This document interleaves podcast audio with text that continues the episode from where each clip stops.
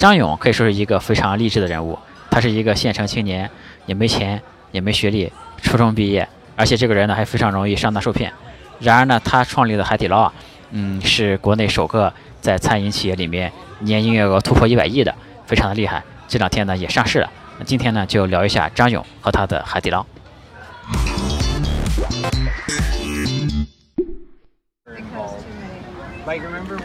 今天在苏州，这是金鸡湖，我特别喜欢这个地方，前面来过好几次了。本来想在这里拍段视频讲海底捞的事情，这个今天日落，来不及了。那么还有大裤衩，有种活在当下的感觉。OK。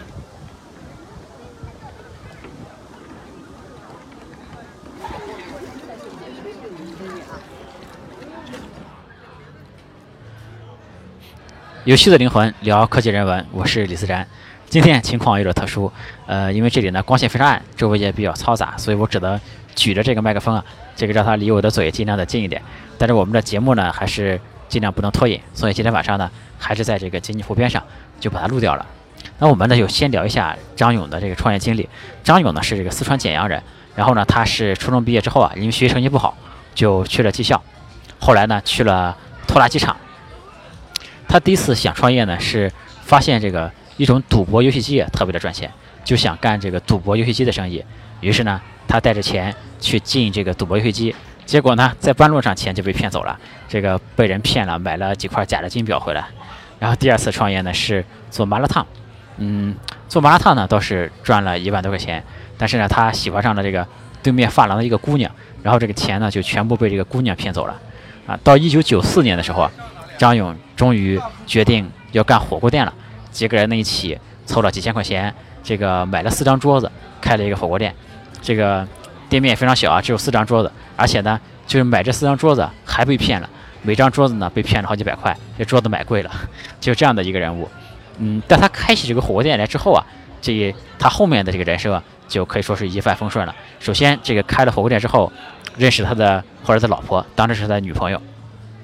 这火锅店呢，当时一开始也不是叫海底捞，海底捞这个名字怎么来的呢？是他的这个女朋友，他老婆在打麻将，胡了一把，那个胡牌的名称啊叫海底捞。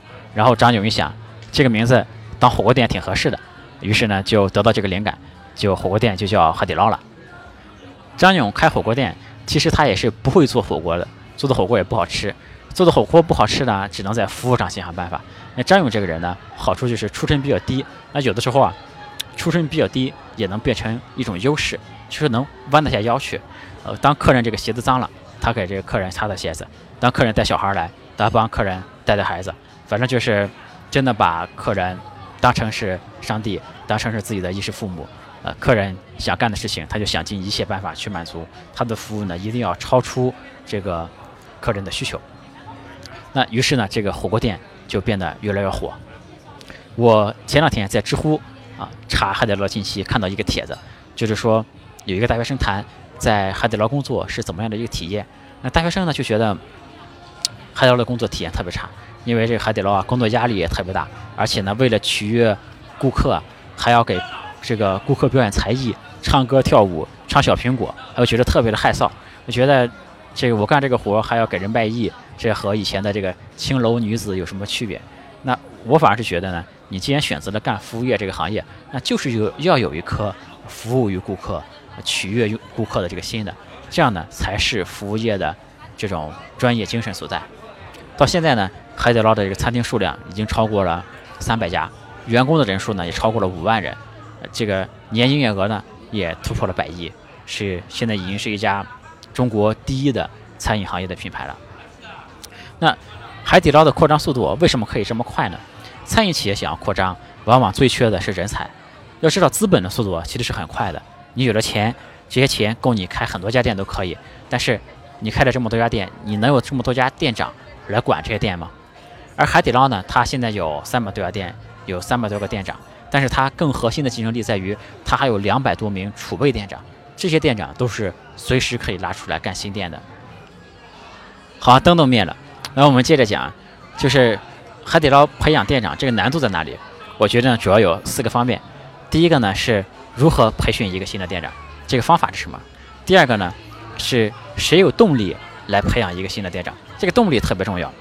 这里面就有一个隐含的问题：你怎么样培养出来的新的店长不抢了老店长的饭碗，对吧？而且这个老店长他本来干店长干得好好的，干嘛要给你干培养新人这个工作？然后第三个呢，就是如何让优秀的人才脱颖而出。因为我培训了可能几百个新的店长，那我现在要新开十家店，那究竟怎么在这几百个呃人里面选十个最优秀的人来开这开这十家新店？然后第四个问题呢，就是辛辛苦苦培养出来的这些新店长，呃，怎么样能够留得住他们，不让他们流失？为什么他们不会走出去自己创业？这四个问题呢，都是要解决的问题。那第一个问题呢，就是如何培养新人？如何培养这个新人这个问题呢？海底捞采用的是呃集中培训和师傅带徒弟两者结合的方式。因为嗯，一个新人成长起来要经历过在海底捞的店里干十个干够十个岗位，才可以有机会升任大堂经理。他一个大堂经理呢，就是这个店里的所有职位基本上都干过了，各种事情都经历过。那这个大堂经理呢，是需要。店长来提名的，其实呢就成为了这个店长的徒弟。然后店长提名之后呢，就被送到海底捞总部去一起培训了。然后在培训成为了一个合格的大堂经理之后啊，这个师傅会在一个合适的时间点提议这个大堂经理成为一个新的店长。然后呢，又继续去海底捞大学进行培训。这个培训合格之后，这个就作为一个储备店长了。海底捞的这种培训机制呢，可以说是传统的师徒制，又加上了标准化的培训体系。做到了两者的一个结合，那么就解决第二个问题，就是说，嗯，老店长为什么有动力去培养新的店长？在海底捞，一个老店长能获得的收益是和他能培养出多少名新店长密切相关的。在海底捞啊，一个老店长可以选择两种模式，第一种模式呢，就是我只管开店，我不带徒弟。在这种模式下，这个老店长呢，能拿到这个店营业额的百分之二点八。但如果这个老店长选择带徒弟的话，他能拿到这个店的营业额的百分之零点四，但是呢，当他的徒弟开了新店之后，他能拿到他徒弟新开店的百分之三点一，然后呢，当他的徒孙开店的时候，他能拿到他徒孙开店的百分之一点五。这听起来稍微有点传销的意思，但是你想一想，呃，如果你能你的徒弟能开一家店。那么这你就拿到三点一，你自己开店才拿二点八，这几个百分数加起来是肯定比你自己开店的这个能拿的利益要高很多的。所以在海底捞的店长呢，往往都会选择去主动教自己的徒弟，然后争取让自己的徒弟徒孙多开店，做到桃李满天下。这样呢，自己就能在里面抽得很多的利益，比自己干这一个店要获得利益高很多。那么回到刚才说第三个问题，就是怎么样让真正有能力的新店长能够脱颖而出？海底捞有一套叫做“神秘人”的这个审核机制。海底捞在2017年就派出了一千八百多个神秘人来去各个店看，这样呢，他会给每一个店来进行一个打分，把每一个店呢分成 A、B、C 三个等级。当这个店的评级达到 A 的时候，这个店的师傅所培养的徒弟才会优先的被选为新店的店长。于是呢，呃。当一个师傅带了一个徒弟，想让自己的徒弟成为新店长，这其中很重要的一个标准就是这个老店你要干得好。那这时候呢，师傅作为这个店的店长，而徒弟呢作为这个店的大堂经理，这徒弟也会全心全力的帮助师傅把这个店干好。那师傅呢也会特别卖命的干这个店，让争取给自己的徒弟争取能够。自己开店的机会，那这样呢？双方齐心合力之下，这个店的业绩特别好，服务特别好，经得住这个神秘人的考验了，这个店就会被评为 A 级的店。所以说，这个 A 级的店本身就是这个集合了师徒之力吧，把这个店的这个业绩已经得到了充。如果它被评为 A 级店的话，就这个店的业绩已经得到了充分的证明。那在这 A 级店里面，把大堂经理本来的徒弟派出去开一个新店，这样就解决了人才选拔的这个问题。第四个问题呢，就是怎么解决这个员工自己出去创业了，自己单干了。那海底捞呢，大概是从这么几个方面来解决这个问题的。第一个呢，是海底捞这个店不是那么容易被抄袭的，因为我们前面说了，海底捞大量的业务都是分拆出去的，就包括这个供应链呀，包括这个火锅底料，其实都是由海底捞的子公司负责供应的，就是这个。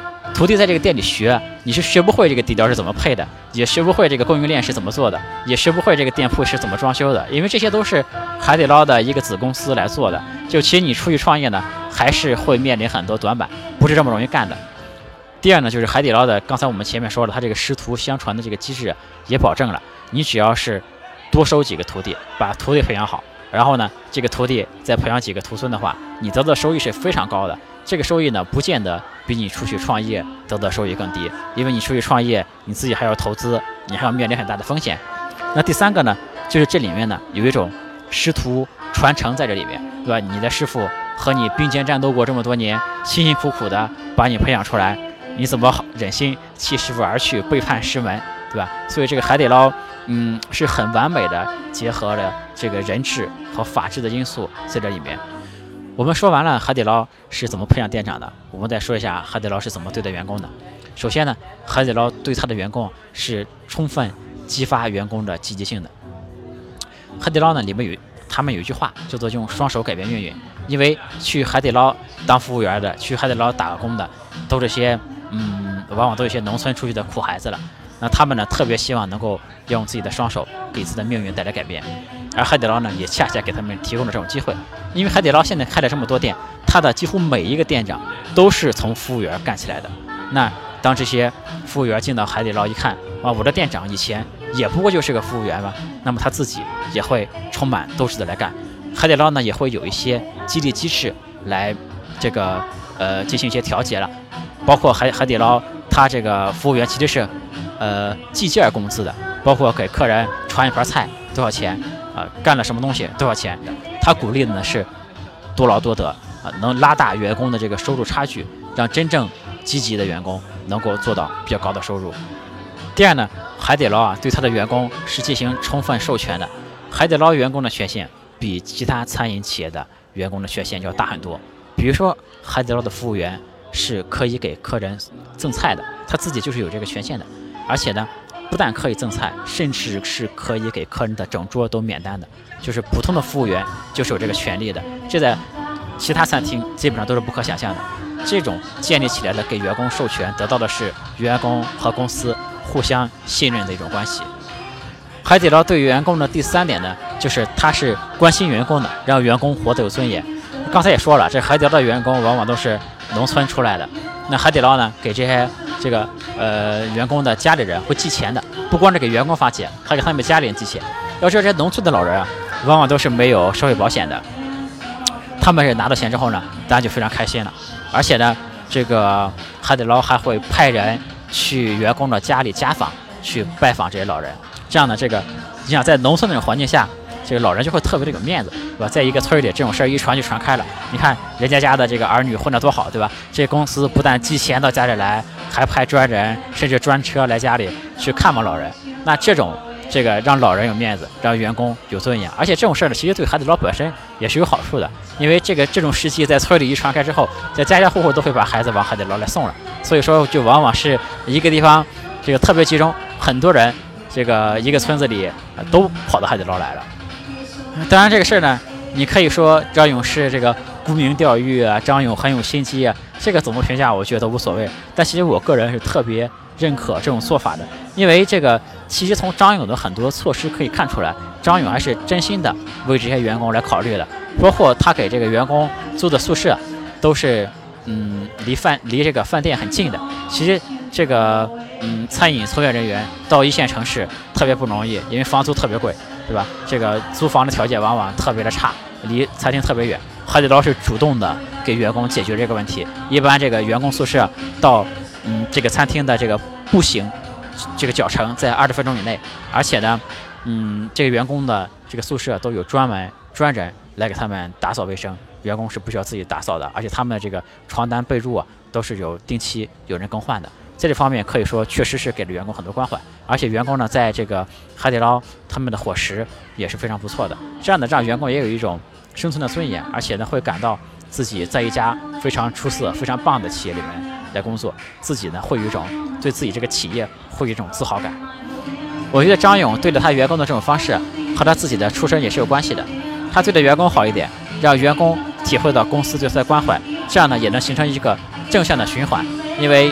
海底捞毕竟是一个以服务见长的企业吧，这样员工才能够嗯体会到公司的关怀，员工才能一颗感恩的心吧，去更好的服务于顾客，达到这种嗯超出顾客预期的服务。为什么说海底捞对他的员工是出于真心的呢？因为这个从财务数据上也能看出来，海底捞的对员工的支出是远超过同行的。海底捞对员工的支出超过了三十一亿，占据了它整体成本的百分之三十。然后他为每个员工呢，大概付出的成本是六点二万元。他有一个同行叫做呷哺呷哺，是做快餐火锅的。呃，和他的这个竞品相比的，海底捞为每个员工所付出的成本是他的竞品的一点六倍。我前段时间呢看了一本谷歌的书，是讲谷歌的公司治理的。书里面呢有一个内容让我印象非常深刻。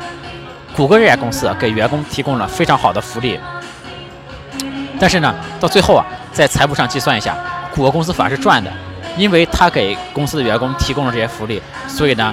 呃，员工的这个幸福感上升了，工作的效率也变高了，这个跳槽的这个概率也变低了。所以呢，最后哪怕是从纯财务的角度来看，这个股公司提供的这些福利都是赚钱的。我就觉得，嗯，最大的善行莫过于此，就是你给大家提供了福利，为大家做的好事，提高了大家的生活质量，最后呢，公司还赚了钱，因为这才是一个可持续的一个东西吧。最后啊，我们总结一下，这个海底捞这家公司呢，其实是一家非常特立独行的公司。因为在这个时代，包括很多互联网公司，大家讲究的都是法治，对吧？都是各种各样的管理制度、KPI、数据分析等等，都在讲究这个。唯有海底捞是特别看重人性的一家公司。这海底捞呢，也定过一些 KPI，比如说呢，他想这个定的 KPI 有说，嗯，客人进来吃饭的时候要给客人的手机套上一个手机套。这本来呢，其实是想保护客人手机的一个举动，但其实很多客人呢是有一些客人是不希望自己的手机被套上这么一个套的。那海底捞的服务员为了完成这个 KPI，就趁客人不注意的时候，偷偷的把客人的手机拿过来，非要给人客人套上这么一个套。其实这就违背了这个服务的初衷了。而且还有一段时间，海底捞这 KPI 呢是讲究翻台率的。我们前面那个讲瑞幸咖啡那一节也也讲过，翻台率对于一个餐饮企业是特别重要的。当然，海底捞翻台率非常非常高的，它这个翻台率达到了五，也就是说每一个桌子本身吃一桌，后面再翻五桌，就每一个桌子要接待六波客人，这是这个火锅行业是非常非常高的，比这个快餐火锅的这翻台率还要高。有一段时间，海底捞就拿这个翻台率。当成自己的 KPI 考核指标，于是出现了什么情况呢？呃，你在海底捞订一个座位，由于你晚到了几分钟，你的座位就被取消了。这其实也违反了海底捞服务于顾客的这么一个宗旨吧？我就因为我订了座位，就因为我晚了几分钟，你把我的座位都取消了，这为什么呢？因为这个店要追求这个翻台率的 KPI，他一分钟都不想让这桌子闲着，所以你预定的桌子，但是你来晚几分钟，对不起，我马上要把这桌子给其他客人用。那所以说。其实，每一个 KPI 背后都站着一个恶魔。你每一个规定规定下来，最后执行的结果很有可能和你这个规定是完全相反的。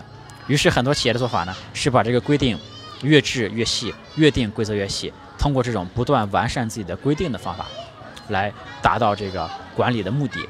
而海底捞呢，采用的是另外一种思维方式，它是在这个管理的这个呃法治上面加入了人治。采用了人性的方式，这让大家呢认为我们是一个团队，我们应该在一起完成相同的目标。我相信我可以用我的双手来改变我的命运。我虽然今天是一个服务员，但我明天就可以成为一个店长。他就把法治呢当成了一个框架，然后完善这个框架的，真正把这个框架外面所包容起来的是人性，是有血有肉的人。这样呢，这个。框架加上外面包围的这一层人性的东西，这是一个真正的坚固的、有弹性的、有温度的这样的一个管理体系，用它来达到一个非常好的管理效果。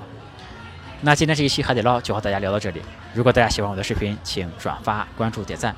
屏幕上呢是我的个人微信和微博，欢迎大家关注。如果是音频网站的用户，可以打开网址全拼的李自然点 com，上面也会有更多信息。那我们就今天讲到这里，我们下次再见，拜拜。